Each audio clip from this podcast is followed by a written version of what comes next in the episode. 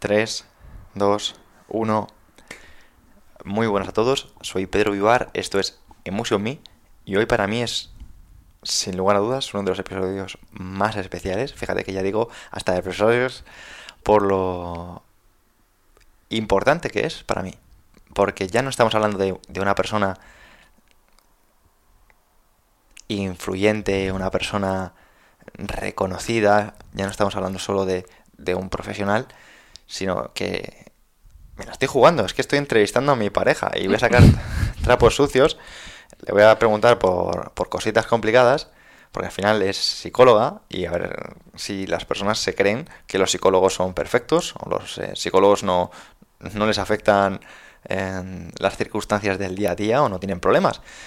Y bueno, sin más dilación, quiero darte las gracias, Lucía, porque hayas, sacado un ratito para, para mí, ya que sé que en tu vida personal sacas bastante ratitos para mí y que en tu vida profesional también lo hagas, pues lo agradezco un montón. Bienvenida. Gracias, Pedro. Para mí es un placer estar aquí después de escucharte durante tanto tiempo con este programa. Eh, ser entrevistada es todo un honor. Bueno, para que no conozca a Lucía, eh, le invito a que vaya a sus redes sociales, Lucía Huesón. Lucía es, es psicóloga, Lucía es escritora, Lucía es la directora del programa Psicorrendimiento, también escribe para el blog Diario Estoico y bueno, hace una serie de cosas que bueno, si, si quiere las contará también en, el episodio, yo, yo, intentaré pincharla para sacarle bien el jugo. Y, y, me gustaría, Lucía, que ya sabes un poco cómo va esto, que te presentaras un poquito para quien no te conozca, que, que yo creo que en tu caso será, serán pocos. Bueno, para quien no me conozca, mi nombre es Lucía, Lucía Luengas, eh, soy psicóloga de profesión. Eh, actualmente mm, me gusta dedicarme a la formación, a la divulgación de la psicología, a uno las ramas de tercera generación, que es un poco la que a mí más me gusta. Soy atleta, soy deportista, también soy pareja de Pedro y para mí es todo un placer estar aquí. Así que cuando quieras, yo estoy aquí para que me preguntes lo que necesites. Muy bien. Mira, eh, podríamos hablar de, herramientas de la psicología, te podría preguntar por, muchas cosas.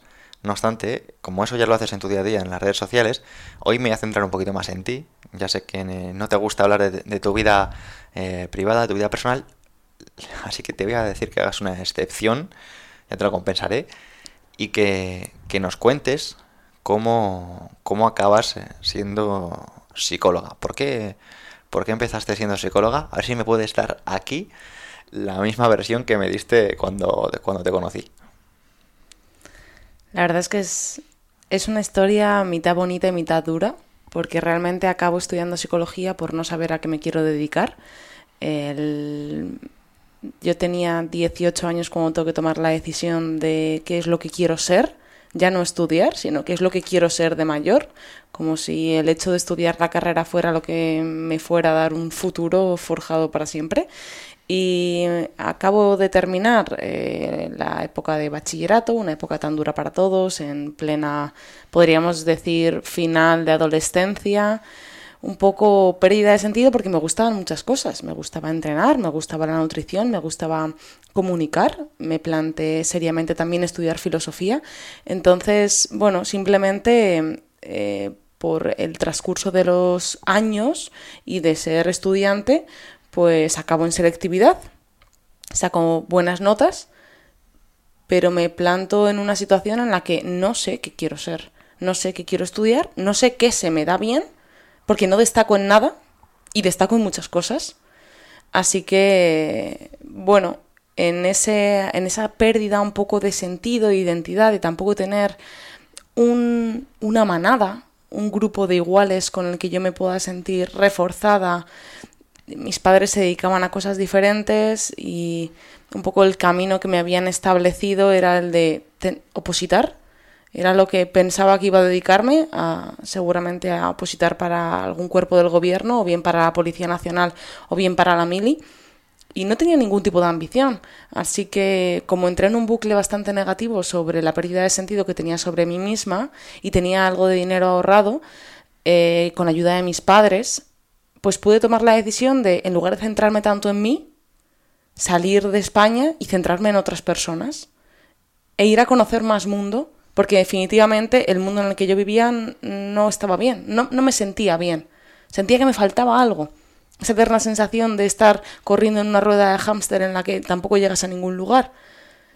Entonces, eh, bueno, pues eh, tengo la oportunidad de contactar a través de Facebook con el cura que casó a mis tíos hace ya unos 15 años. Él era filipino, él es filipino, y vino aquí a España, donde estuvo dando clases de inglés y demás, y hace unos 7, 8 años se volvió a su país, donde creó desde cero una escuela pública, eh, donde pues impartía clases a personas con necesidades eh, socioeducativas y con, bueno, en una isla que se llama Davao, eh, de Filipinas, en el sur, que es un sitio bastante complicado eh, a la hora de tener oportunidades. Entonces, bueno, contacto con él a través de Facebook y yo iba viendo las fotografías que iba subiendo del colegio de lo que estaban haciendo allí, de, la campaña de recogida de alimentos que hacían cada fin de semana para recaudar más dinero, para contratar a más profesores, para coger a más niños, y me parecía fascinante, era una especie de ONG sin ser ONG. Entonces simplemente contacté con él y le ofrecí la posibilidad de ir allí de voluntaria, de decir, oye, mira, yo me costeo todo, el viaje, el estar allí, el vivir allí, simplemente dame la oportunidad de estar en tu colegio trabajar para ti de manera voluntaria y si puede ser, bueno, pues tener un sitio donde dormir por lo menos el primer tiempo que yo estoy allí.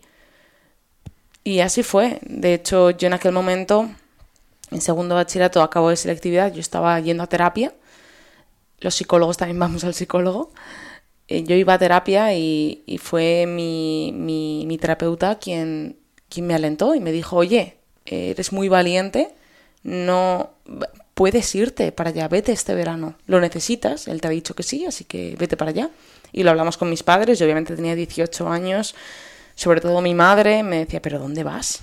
Y yo decía, pues no lo sé, creo que a perderme para encontrarme, ¿no? Lo típico que se dice.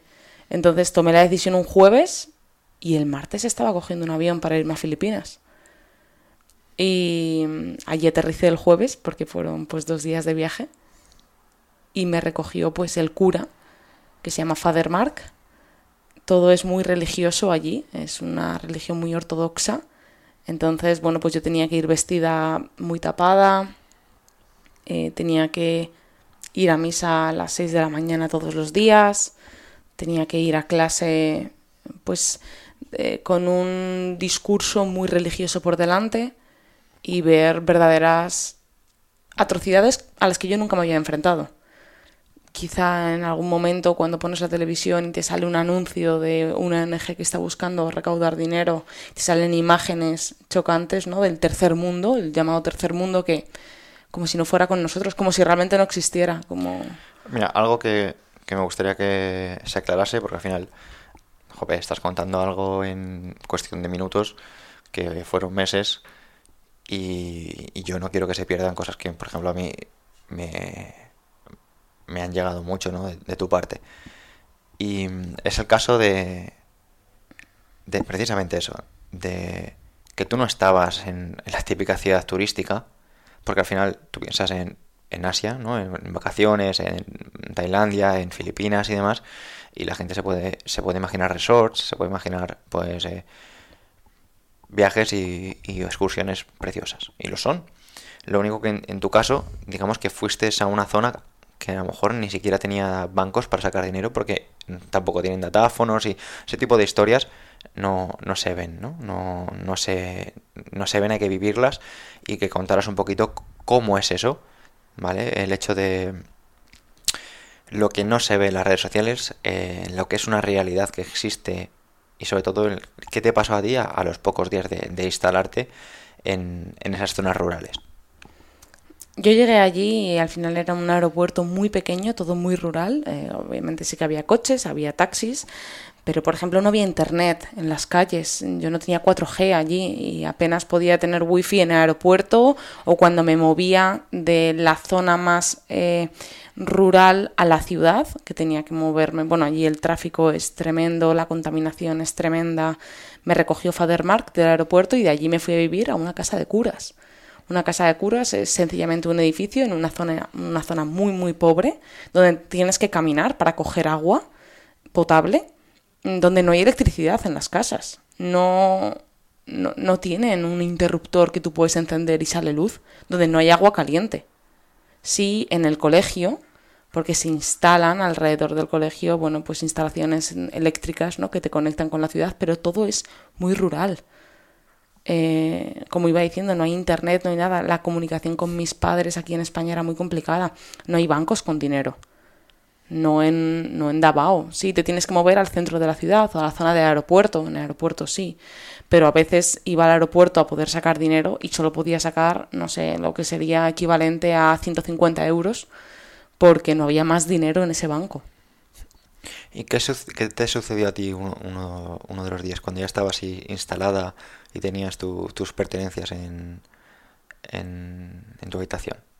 Cuando me robaron. Sí, esa parte. Sí, bueno, esa no fue en la casa de los curas, después de ya pasar eh, un mes y medio dando clase en el colegio, yo iba por las mañanas, eh, me despertaba aproximadamente a las 6 de la mañana porque primero íbamos a misa, toda la gente del pueblo iba a misa, Em, dábamos la misa en Tagalog o en Visaya, que eran las lenguas que se hablan allí, y ya de ahí íbamos al colegio y yo daba algunas clases sueltas, principalmente de apoyo. Yo estaba de apoyo con una profesora y yo estaba en las clases de inglés.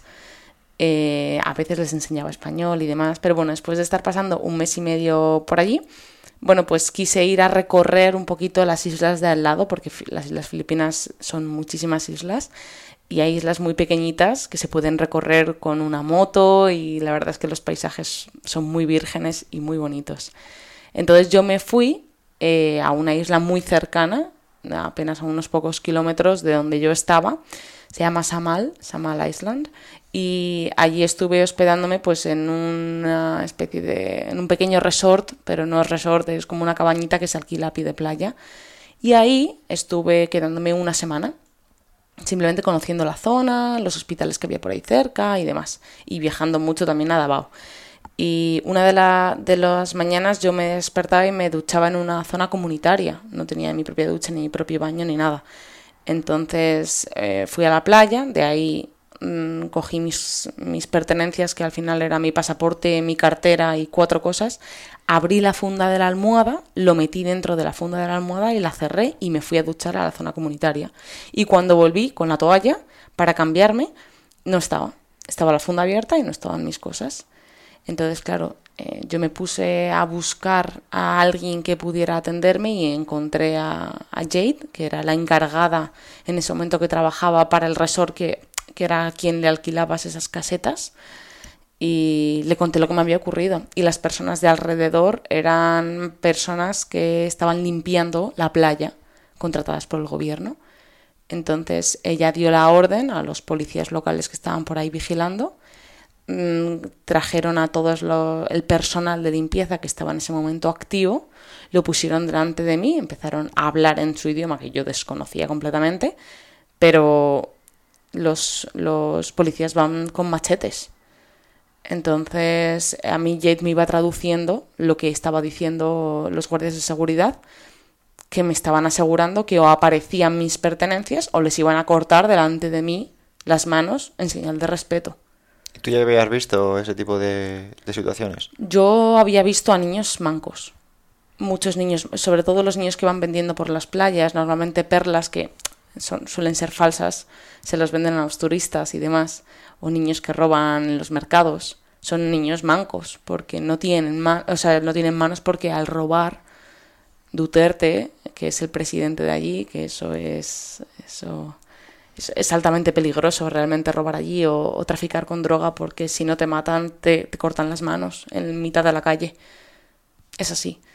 Y entonces a mí me. Yo, yo, lloraba y les pedía por favor a los de la limpieza que si habían sido alguno de ellos, que me lo devolvieran simplemente, que yo no quería que les cortaran las manos, que yo no quería, pero que tenían mi pasaporte, toda mi documentación, el único dinero que tenía, porque yo vivía literalmente, literalmente al día.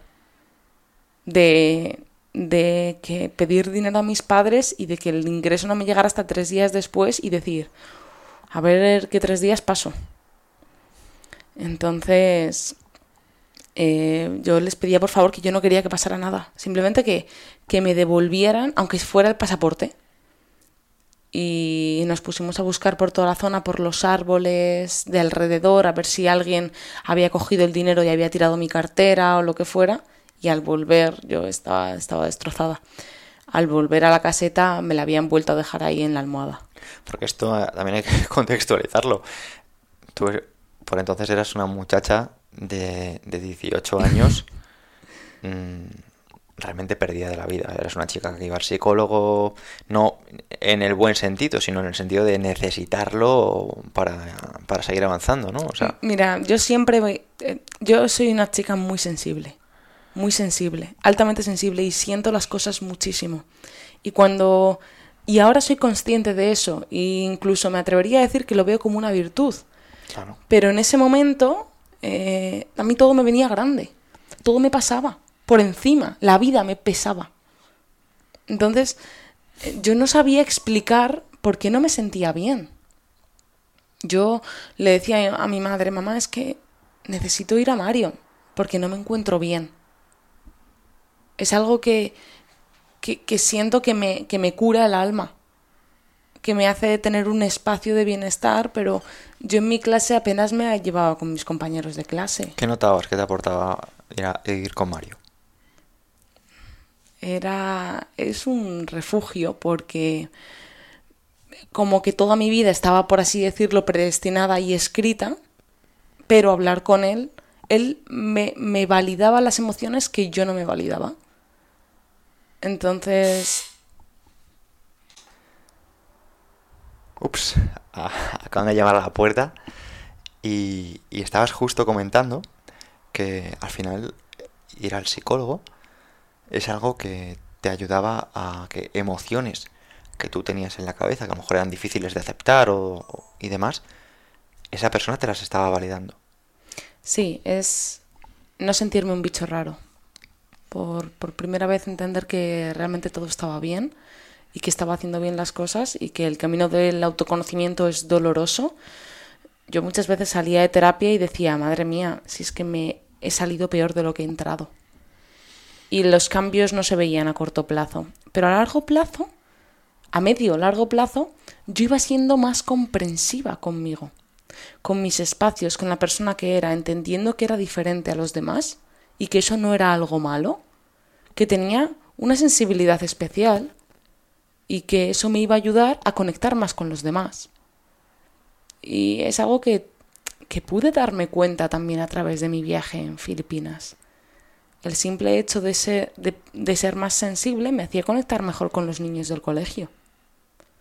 Me hacía apreciar pequeñas cosas, porque claro, allí no se daban cuenta a lo mejor de los paisajes que tenían, o de las playas, o del cielo estrellado por las noches sin contaminación lumínica.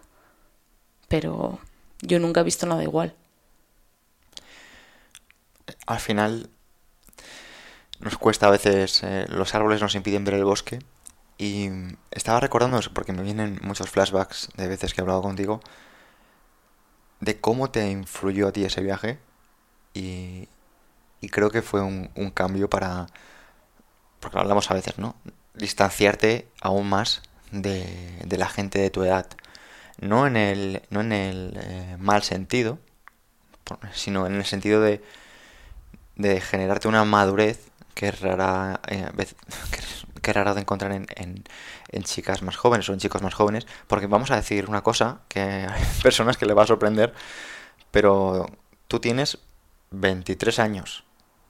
O sea, eres una persona muy joven y eres una persona que hoy por hoy eh, estás inspirando a muchas personas, ya no te digo chicas, sino a muchas personas a través de, de, tu día a día, de tus experiencias, de tu exigencia personal, porque no te conformas. Y quiero preguntarte si eso ha sido así siempre, o si han sido estas experiencias los que te han hecho abrir esa perspectiva de tu vida, o si es algo nato en ti. No es algo nato, es algo que se adquiere con el tiempo.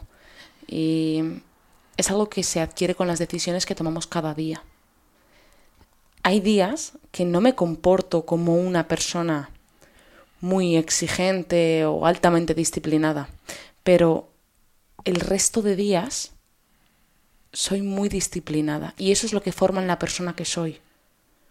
Entonces, son pequeños hábitos que vas incorporando en tu día a día y que sin darte cuenta forman la persona que eres.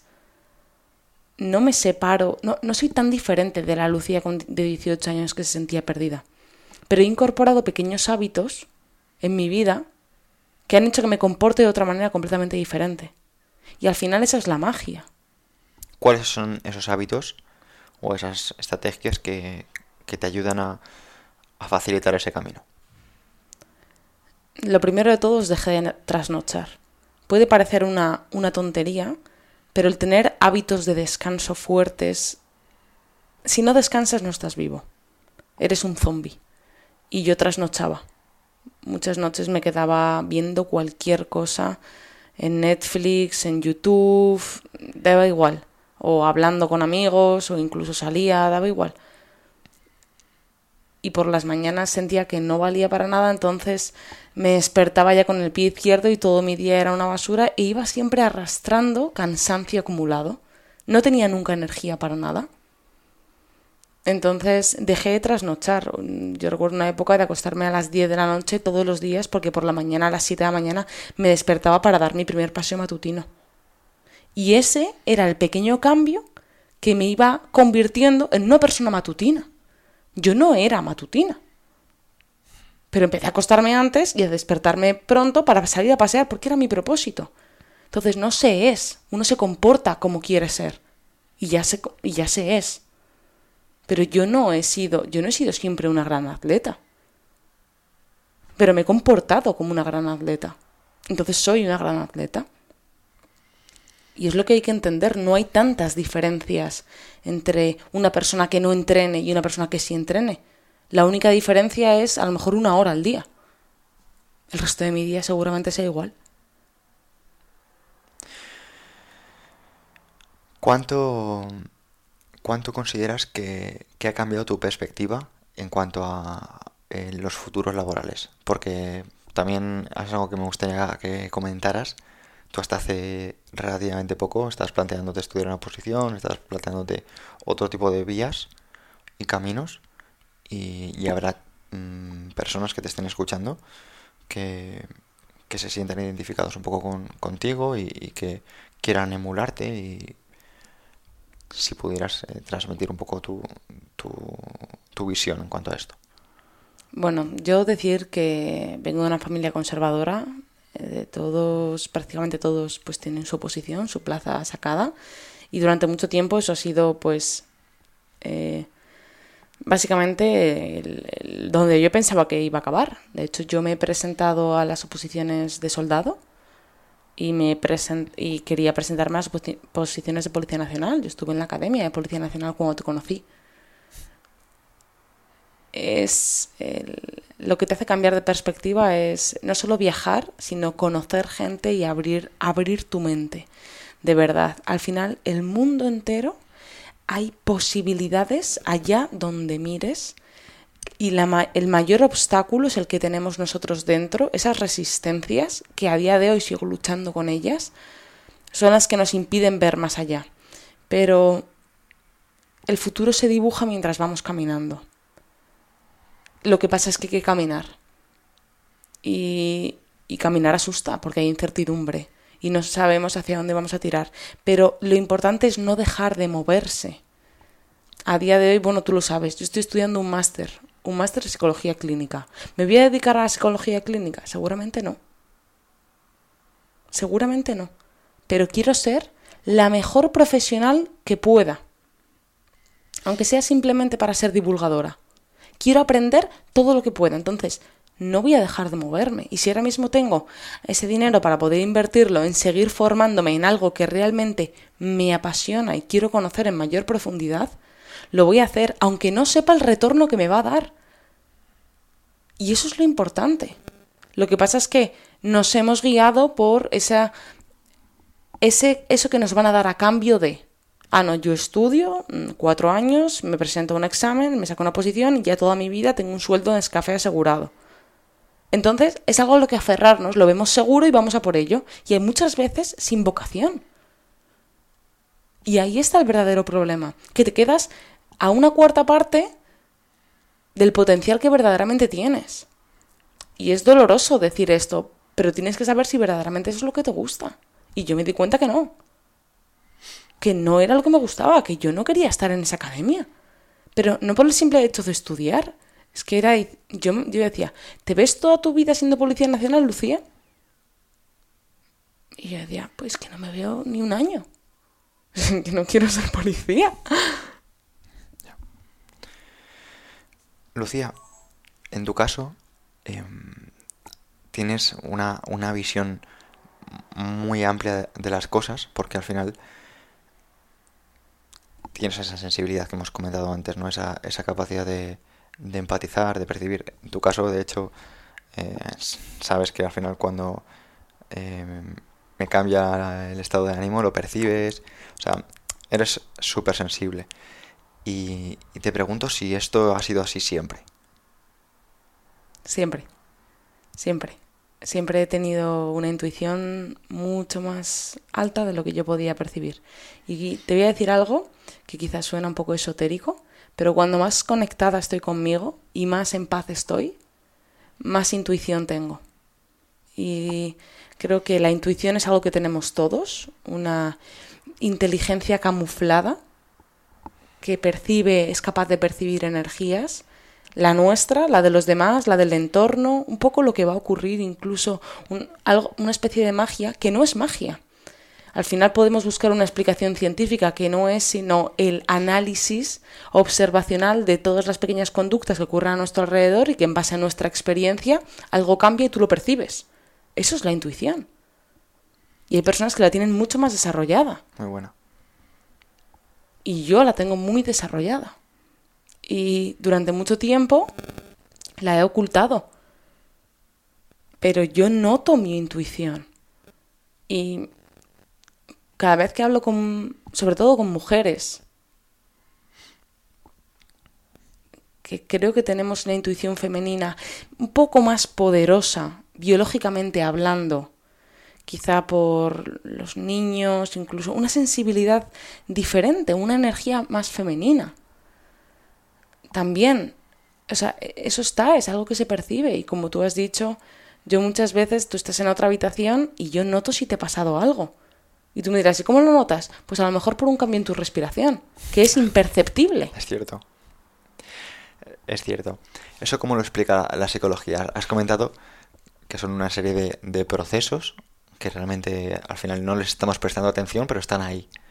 Y de hecho, bueno, veo que tienes aquí el libro de, Malcolm Gladwell, el de la inteligencia intuitiva, y no sé si, si, lo, dice, si lo dice ahí, si podrías extrapolar algo más, más tangible para las personas que quieran eh, llevarse algún, algún tipo de ideas. Sí, al final en ese libro indican que la inteligencia intuitiva se puede explicar como un análisis observacional de nuestra propia experiencia. Entonces, tú al final analizas constantemente. Somos seres contextuales, como bien dicen las terapias de tercera generación. No soy yo, soy yo y mi contexto. Y en función de lo que voy viviendo constantemente, en función de los aprendizajes que voy recibiendo y de la información en forma de estímulos que me llega constantemente, puedo extraer conclusiones. Mucho más rápido y mucho más automáticas de lo que tu mente racional es capaz de, de darse cuenta, ¿no? De separar. Entonces, es como, como cuando se estudia en psicología las microexpresiones para analizar la mentira. No es una ciencia exacta. No quiere decir que si tú ahora mismo estás hablando conmigo y te tocas el ala derecha de la nariz, es que estás mintiendo y estás pensando en ti. No, eso no es una ciencia exacta. O, no, o como la, las firmas, ¿no? que también se pueden estudiar, o los discursos de, de los políticos, que es algo que se lleva mucho en psicología. Pero sí que podemos sacar un patrón de todo. Porque somos seres repetitivos que actuamos emulando conductas que nos atraen de los demás, aunque sin que nos demos cuenta. Tú mismo no repites frases de a lo mejor podcasters que escuchas que dices, uy, qué buena. Y de repente te sorprendes a ti meses después diciendo lo mismo, simplemente porque se queda en una parte de tu subconsciente. Y ese patrón se va repitiendo y de repente esa coletilla la haces tuya. ¿A que no te habías dado cuenta de que eras de esa persona que habías escuchado en ese podcast? Pues eso nos ocurre con todo. Interesante. Ahora quiero, quiero sacar un tema que creo que le va a interesar a, mucha gente y es eh, las redes sociales. ¿Qué, ¿Qué ves positivo de las redes sociales? ¿Qué te han aportado a ti? ¿Qué es lo peor, lo mejor? Bueno, cuéntanos un poco. Yo veo las redes sociales como un medio de conectar con otras personas. Y me gustan las redes sociales porque tenemos la capacidad de elegir a quién seguir y a quién dejar de seguir. Te voy a contar algo. Yo dejo de seguir diariamente a mucha gente y sigo a otras personas en función de lo que me van transmitiendo esas personas. ¿Qué ocurre, por ejemplo, a través de la televisión? Que yo pongo un canal y yo no puedo escuchar a una persona así y a otra no. Pero en las redes sociales yo puedo elegir cómo utilizar esa herramienta. Y a mí las redes sociales me han abierto una perspectiva muy, muy buena. Me han hecho no sentirme un bicho raro me han hecho tener más ambición, me han hecho ver que chicas de mi edad, como tú ibas diciendo, están muy alto y a mí me gustaría estar donde están ellas. Es, es como una vía rápida a ver el mundo. Está la vía tradicional, pero podemos utilizar la tecnología en nuestro favor. ¿Dónde está la parte mala de las redes sociales? Que son adictivas, que son dopamínicas, muy dopamínicas y que al principio, cuando te expones, eh, cuando te expones a tantas personas de golpe y tú no has hecho el proceso interior de saber que te van a criticar, de saber que vas a tener haters, de saber que vas a tener envidia, de saber que personas que a lo mejor te acompañan en el instituto o en la universidad o en ciertos momentos de tu vida, a día de hoy te ven a través de las redes sociales y te van a juzgar si tú no haces ese, ese trabajo interior al que tienes que exponerte y que tienes que trabajar, son una herramienta de mierda.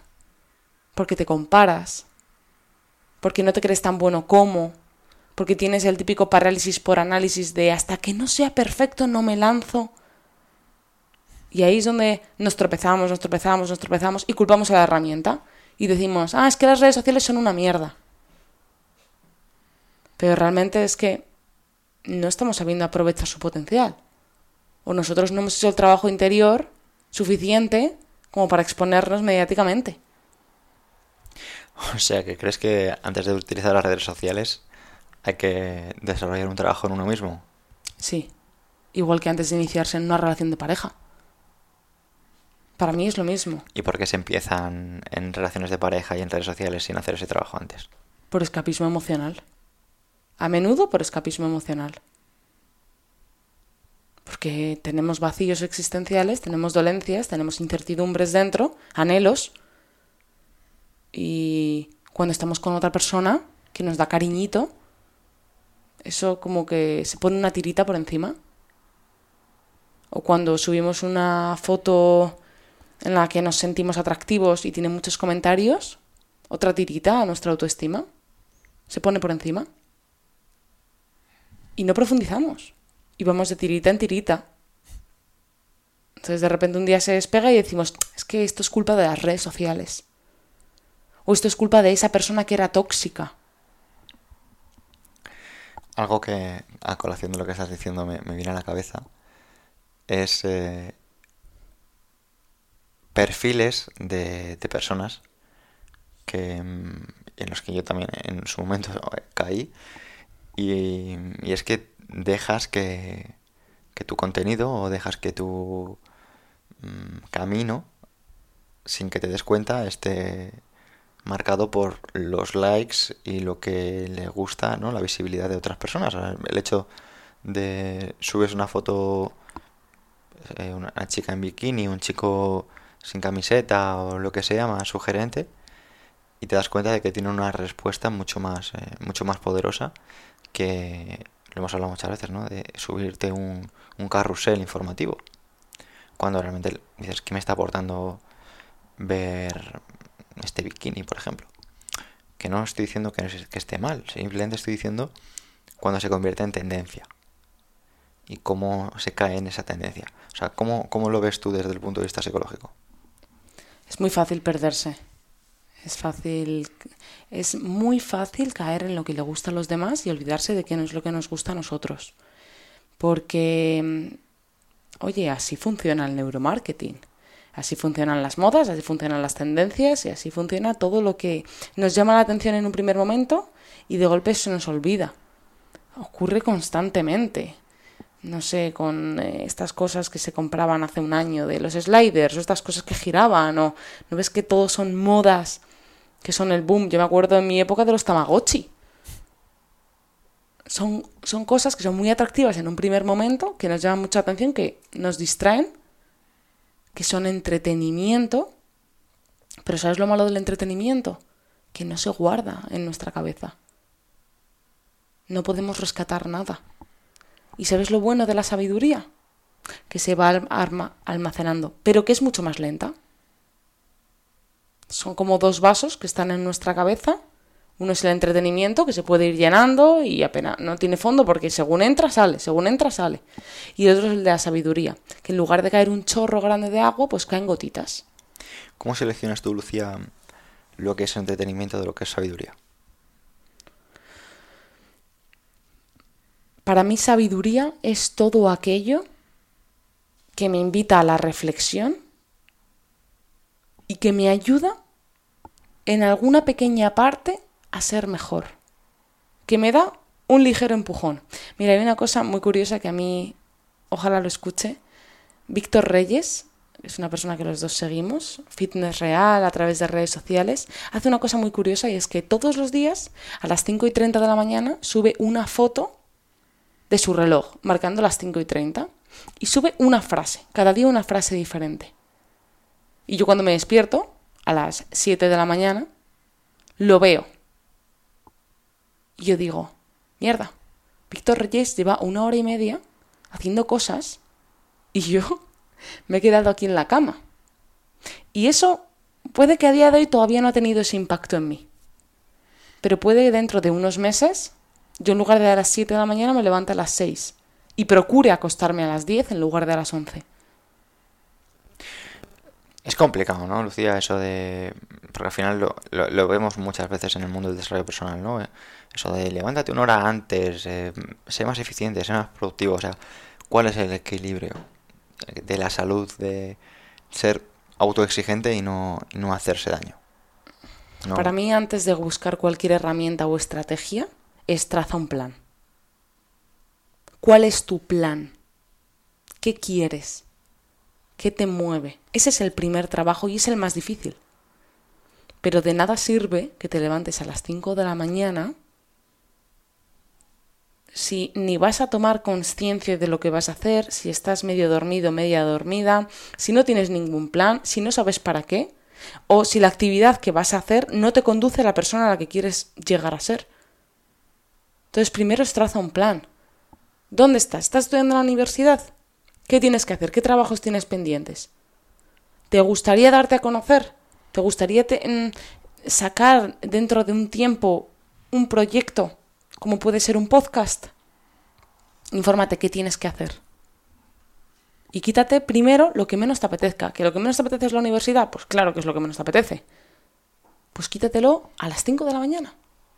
Pero traza un plan obviamente con, tienes que tener un horario flexible y tienes que entender que, que, oye, que no todos los días nos vamos a despertar igual de motivados y que habrá días que tengamos tropiezos y al final la inteligencia también es la capacidad de adaptarte en esos tropiezos que te vas a encontrar en el camino. Pero el camino no lo descubres en un libro. En el libro descubres las herramientas. Pero el camino lo descubres caminando. Y al final es lo que me encuentro mucho análisis y mucha parálisis. Jolín, la gente se sorprende, ¿no? Oye, 23 años y estás haciendo muchas cosas. Digo, me estoy haciendo muchas cosas y me he equivocado no sabes cuántas veces. Por eso sigo. Por eso parece que hago muchas cosas, porque también me he equivocado muchas veces, pero no podría hacer muchas cosas si no me, habría, si no me hubiera equivocado tantas. Habrá personas que escuchen esto y digan, a ver, esta chica con 23 años, ¿en qué se habrá equivocado? porque al final tú no te has metido en una empresa mm, o no te has metido en una hipoteca o no te has metido en un una maternidad, por ejemplo, ¿no? Que, no estoy diciendo que una maternidad, una empresa o, o estas cosas sean, equivocaciones, ¿vale? Simplemente quiero que si puedes darle un poquito de luz a, esto, en qué te has equivocado y qué has aprendido de ello. Mira, cada persona de verdad tiene su contexto. No tengo una hipoteca, no soy madre, pero he tenido mis equivocaciones.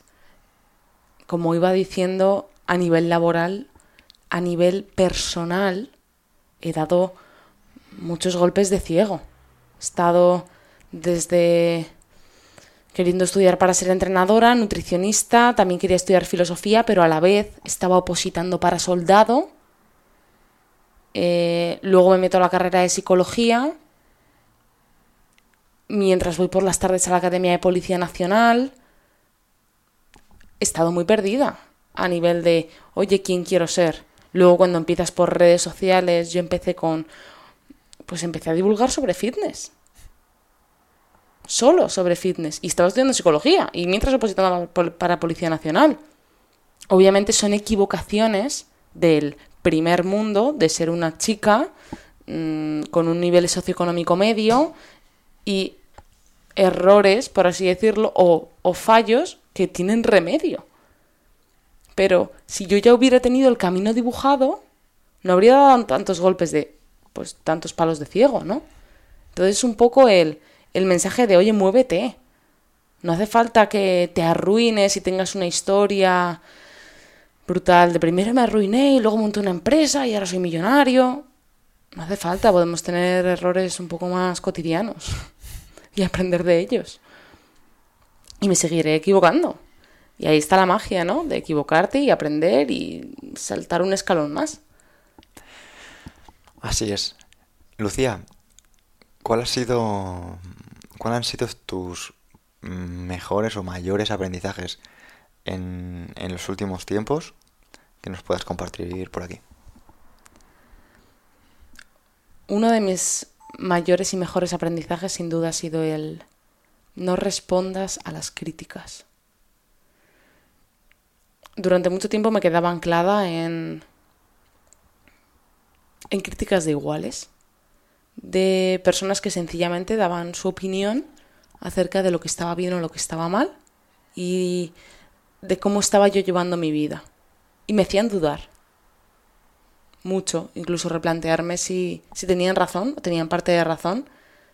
Pero cuando tú respondes a una crítica destructiva, y hablamos obviamente de, de críticas que aunque se digan desde el respeto, son destructivas, porque a ti una persona te puede estar dedicando unas buenas palabras, pero no con la funcionalidad de que quieran que aprendas, sino de destruirte. Y pueden estar camufladas de amigos o de personas que se hacen llamar amigos. Un verdadero amigo no va a querer destruirte. Su crítica, además de estar dicha desde el respeto, siempre va a querer darte un empujoncito o sumarte. En cambio, cuando escondemos palabras bonitas detrás de un comentario destructivo, ahí es cuando realmente tenemos que ser verdaderamente cautos y recordar cuál es el camino para estar donde queremos estar y por qué estamos en este camino. Entonces, no responder, no dedicar energía a aquello en lo que no nos queremos convertir, pero radicalmente. Y además, me funciona ser realmente radical. No respondo. No me enfado tampoco, pero no respondo. Porque dedicar tiempo a eso solamente me va a hacer que una pequeña parte de mí dude. Y quiera discutir, y quiera argumentar, y, me llene la boca de saliva para buscar los mejores argumentos para justificar lo que yo ya estoy haciendo. Y me equivocaré. Y quizá ese pensamiento de, mmm, quizá alberga algo de razón, lo haga yo luego con la almohada. Pero no dediques tiempo innecesario de tu valiosa energía que es limitada a atender a aquello que no te va a hacer mejor. Entonces eso para mí es el mayor aprendizaje porque pues si no te quedas muy anclado siempre en la misma en el mismo círculo. Aprendizaje. Y Lucía, ¿hacia dónde vas? O sea, ¿cómo te ves de aquí a un tiempo? Porque al final mm, yo he estado cerca de ti este tiempo, desde hace pues año y medio, un poquito más, que te conozco y de hecho llevamos eh, saliendo desde el primer día, que es una pasada, o sea, desde que nos conocimos, es una locura. Y, y yo, sinceramente, yo cuando te conocí, yo dije, yo también soy una persona de energías, lo que pasa que no lo digo tanto. Creo en esas fuerzas pequeñas que, que te mandan señales aunque no las puedas ver. Y, y yo dije, wow, esta chica tiene un potencial inmenso porque transmite mucho.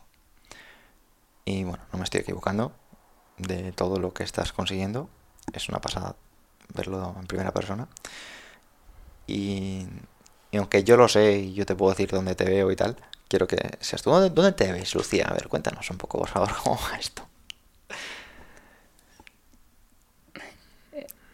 Es complicado responder dónde me veo, porque si me preguntas hace cinco años dónde me veía, ni de lejos, ni en mis mejores sueños me vería en el punto en el que me veo ahora. ¿Cómo te veías hace cinco años? ¿Dónde te veías eh, con 23? Seguramente con mi plaza dentro de la policía. Patrullando, supongo. Muy bien.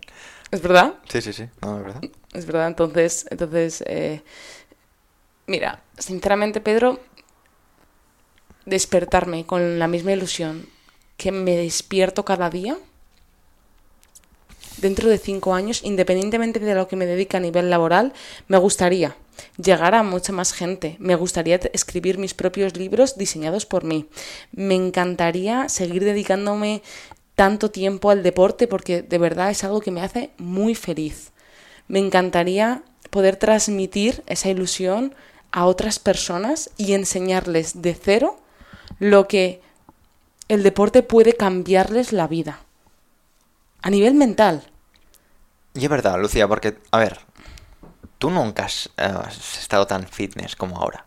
O sea, eh, tú has evolucionado de locos desde que te conozco. Yo me acuerdo que te he visto hacer flexiones apoyando rodillas y ahora te haces un más lave estricto o varios estrictos y te subes la cuerda a pulso y te he visto hacer thruster con 65 kilos. O sea, estás muy fuerte, ¿vale? Es una atleta súper completa. tope.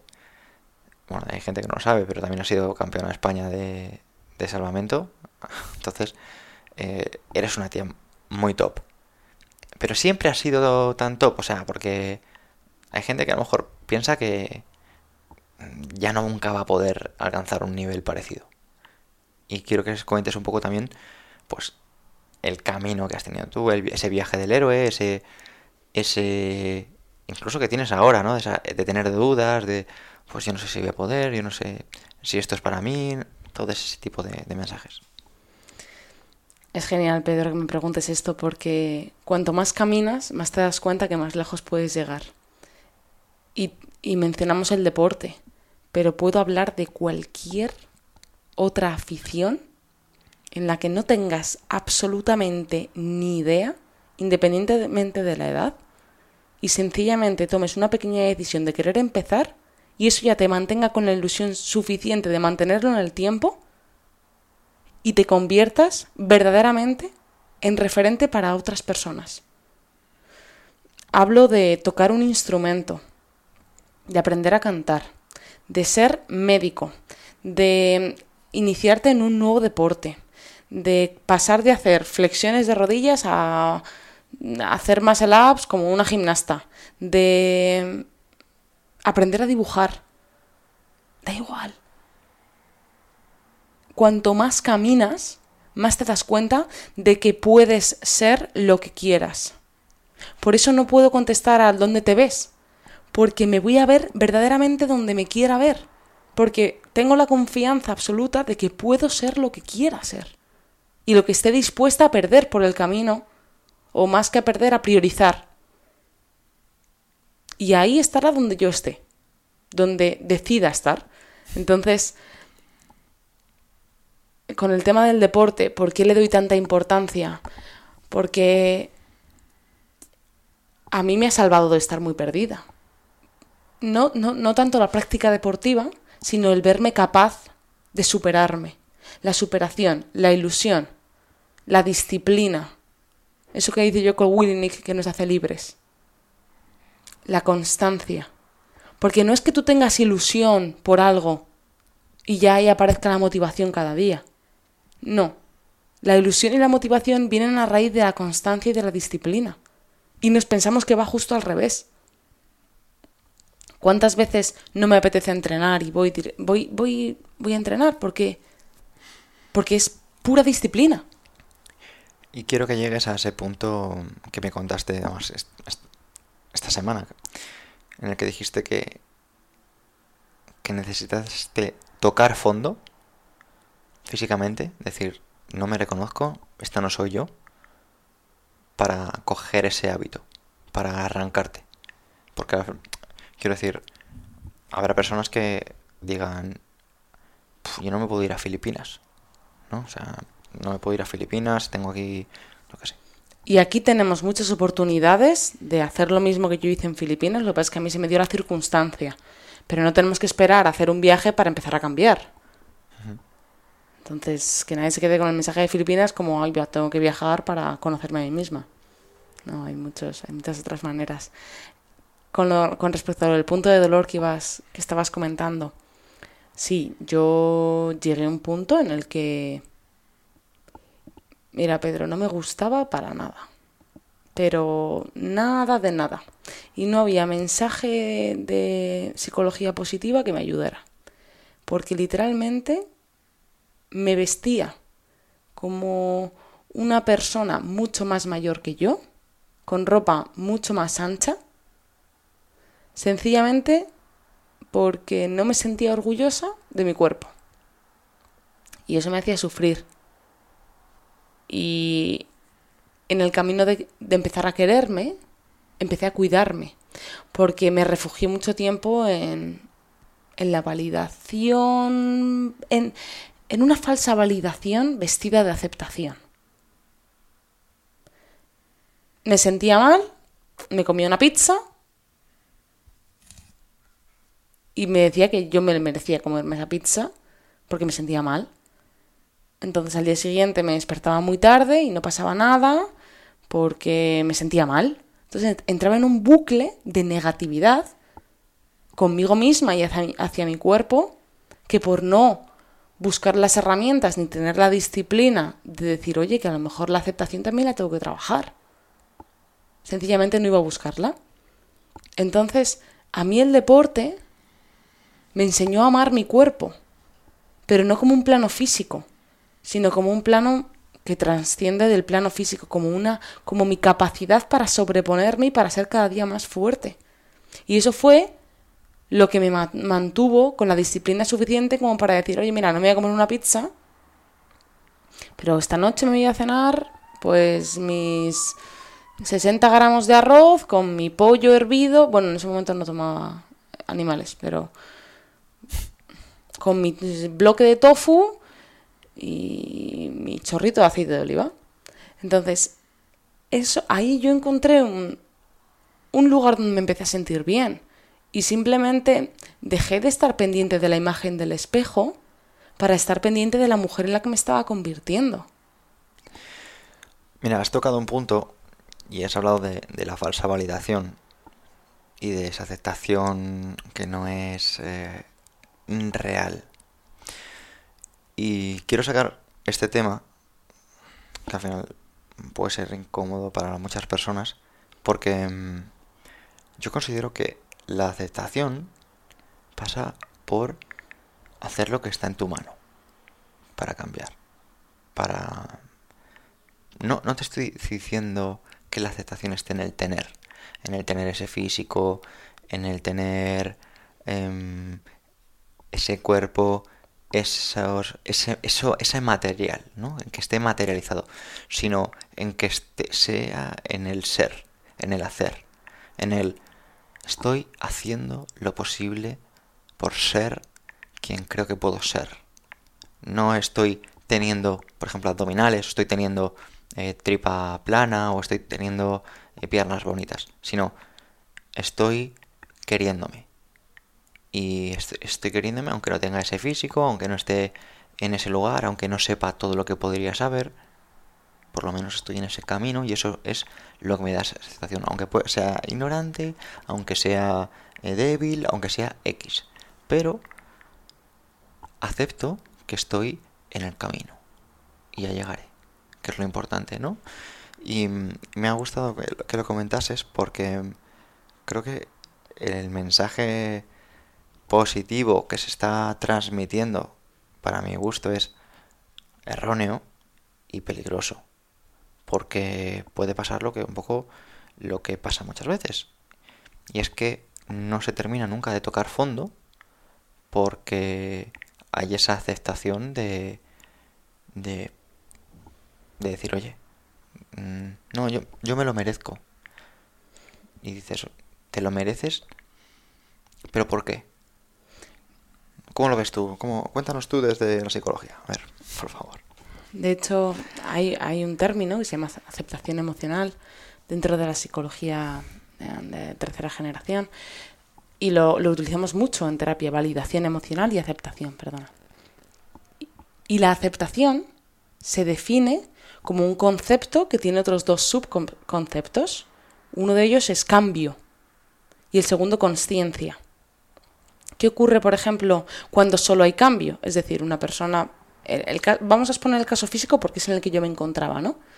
Pues eh, tengo un ligero sobrepeso, me pongo a hacer mucho deporte, me pongo a pautarme una dieta, encuentro una mejor versión de mí misma, me encuentro mejor. ¿Hay cambio? Ahora, ¿qué pasa? Que no hay conciencia de cambio. Simplemente hay cambio. Es decir, yo, Lucía, con sobrepeso, se encuentra mal, ¡pum! cambia a ser una chica fitness, que se encuentra bien y empiezan a tener ese reconocimiento por los demás. Qué guapa estás, qué sexy estás, likes, mm, comentarios, tal, tal, tal. No hay conciencia.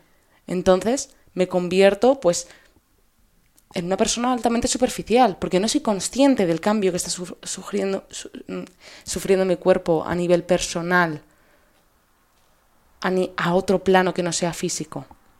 ¿Qué ocurre? Cuando hay aceptación solo con conciencia y no hay cambio. Que nos quedamos ahí. En un poco en el conformismo. Qué bueno. Entonces, la aceptación es cambio y es conciencia. Yo he cambiado mi cuerpo y soy consciente de lo que soy capaz de hacer y no me quiero por la forma que tenga mi cuerpo, sino por lo bien que me siento en este molde. Pero yo, no por lo que me digan los demás, porque si me hubiese guiado por lo que me hubieran dicho los demás, eh, estoy mucho más fuerte de otros chicos con los que he estado. Así que seguramente no me habría puesto tan fuerte. Doy fe, que está fuerte, ¿eh? Entonces... Está muy fuerte. Bueno. Puedes verlo en YouTube. Depende con quién nos comparemos. No, está, genial. Para que no lo sepa, Lucía es una chica de 1,75 más o menos. Sí, 74. Sí. Y 68 kilos aproximadamente. Sí, eso que ahora estoy más delgada. O sea, que es una tía que, aunque hace más y estamos comentando, está, está, bien fuerte. Y, y, Lucía, mira, ahora te quiero preguntar, porque a nivel profesional, eh, sé que tienes proyectos y que hay uno que, te ilusiona mucho. me gustaría que, que hablaras un poquito de, de ello. Ya no digo de, de, ello en la vida de ello, sino de, de ese proyecto eh, que tuviste que un poco que parar por el tema de, de la pandemia. De hacías que muchas mujeres al final eh, desarrollarse en ese cambio que, que, tú has desarrollado contigo misma en cuestión de pocos días. Y dices, wow, ¿cómo, cómo se consigue eso? Cuéntanos un poco cómo, cómo funciona. Sí, lo que, a lo que Pedro se está refiriendo a que es que este año pasado, justo antes de, pues esto de la pandemia y todo esto, que hubiera nuevos brotes y demás, eh, organizaba retiros eh, solamente con mujeres, porque eran, eran retiros muy orientados a la energía femenina, donde dábamos talleres eh, para conocer nuestro suelo pélvico, cómo funcionaban nuestros órganos genitales femeninos, donde dábamos paso a la creatividad, a la comunicación. Entonces eran pequeños espacios creados para nosotras donde sencillamente podíamos mostrarnos sin esas máscaras que todos nos ponemos, igual que nos ponemos la camiseta, nos ponemos la máscara de ir al trabajo, nos ponemos la máscara de grabar el podcast, nos ponemos la máscara de ir al gimnasio o de lo que sea que vayas a hacer. Y hay ciertos momentos en nuestro día a día que se pueden alcanzar mediante la meditación, cuando damos un paseo, cuando estamos solos en casa, cuando escribimos en nuestro diario, cuando escuchamos música clásica o sencillamente cuando hacemos una actividad que nos hace sentir bien y conectar con esa energía, con esa esencia que tenemos, que es tan importante, eh, solamente podemos llegar a alcanzar esa persona que somos, pero que nos hemos desconectado por completo cuando nos quitamos las máscaras. Entonces lo que hacía era pues organizar unos retiros con un grupo reducido de mujeres en la naturaleza, donde contábamos pues con una profesional fisioterapeuta, Fátima del suelo pélvico, donde nos daba talleres sobre sexualidad, em, con eh, Elena, que era la profesora de yoga y meditación, donde meditábamos cada mañana al amanecer y, y teníamos, hacíamos clase de kundalini yoga, y conmigo, donde también realizábamos actividades al aire libre, íbamos a hacer rutas de senderismo, y sencillamente no es magia, es que al conectar entre nosotras también conectábamos con nuestra parte más profunda y nos abríamos unas a otras a niveles muy grandes, que hasta que no se va allí y se vive, es, es, muy difícil explicar a través de un podcast. Es algo que es muy vivencial, muy experiencial y que es como lo de ir a terapia. Cuando la gente dice, ¿realmente funciona ir a terapia? Bueno, pues tienes que vivirlo. Tienes que vivir qué es ir, qué es conocerte y entender que el camino del autoconocimiento es doloroso porque nos da mucho a cambio. Totalmente, qué bueno.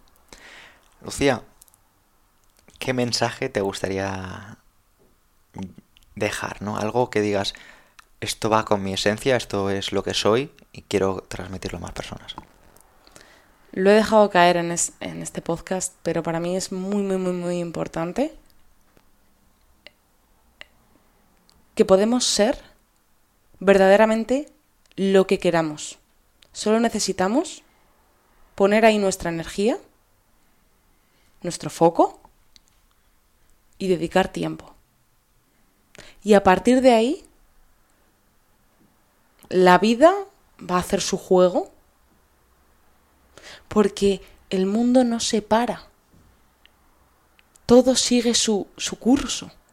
Entonces, si todo sigue su curso y yo dedico mi energía, mi tiempo, mi atención y mi consistencia a una cosa, voy a ir acumulando horas y me voy a convertir en eso. Entonces yo no soy, yo soy la persona como la que me comporto. Si quieres ser algo, compórtate como esa persona. Compórtate como eso que quieres ser. Y sencillamente lo serás. Totalmente. Y no se me ocurre ninguna manera mejor de, terminar. Más que darte las gracias por, por este ratito. Me he pasado un rato escuchándote y, y, recordando un montón de cosas que me has contado más de una vez. Y en esta ocasión me gustaría dejar un mensaje, ya que al final algo con lo que me quiero quedar yo, más allá del podcast, es, la experiencia.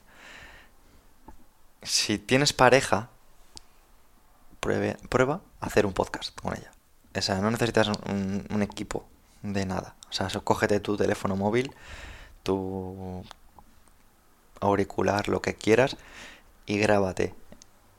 Ensaya unas preguntas y, y simplemente dedícale ese rato porque creo que puede que tengas un tesoro y no lo sepas, como creo que me pasa a mí.